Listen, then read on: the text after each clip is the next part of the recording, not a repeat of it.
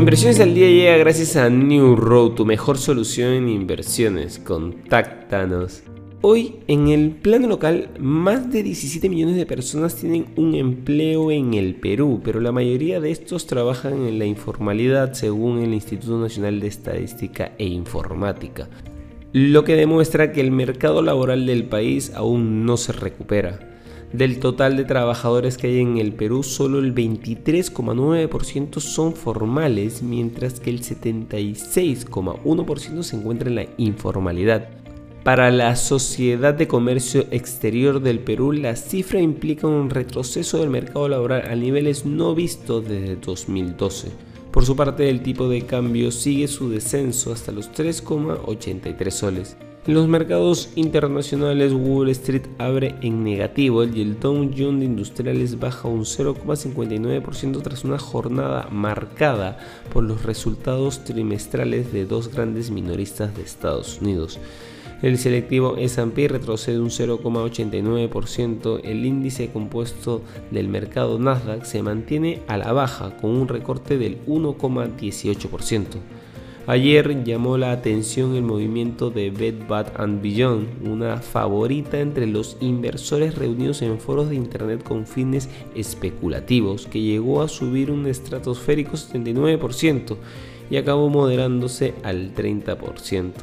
Por otro lado, el presidente de Estados Unidos, Joe Biden, firmó este martes su ley estrella, la ley para la reducción de la inflación, que calificó como una de las más importantes de la historia del país y con la que busca salir reforzado de cara a las legislativas de noviembre, que se celebran en la mitad de su mandato. La ley contempla más de 400 mil millones de dólares en nuevas inversiones, casi todas centradas en dar impulso a la energía verde en el país y en reducir las emisiones de gases contaminantes supondrá la mayor inversión pública contra el cambio climático en la historia de Estados Unidos. Sus partidarios estiman que servirá para reducir en un 40% de las emisiones contaminantes del país de aquí a 2030.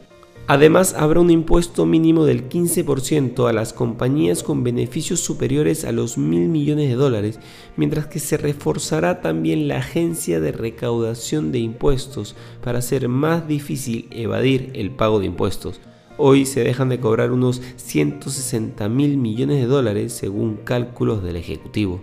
Y no queremos irnos sin mencionar que la inflación de los precios al consumidor en el Reino Unido se aceleró al 10,1% en julio, su nivel más alto desde febrero de 1982, convirtiéndose en la primera gran economía desarrollada en reportar un alza de los precios de dos dígitos.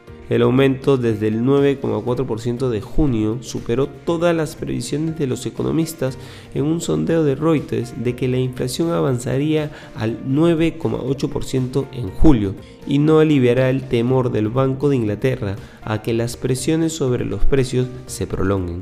Estas han sido las noticias más importantes de hoy, miércoles 17 de agosto del 2022. Yo soy Eduardo Ballesteros, que tengas un feliz miércoles.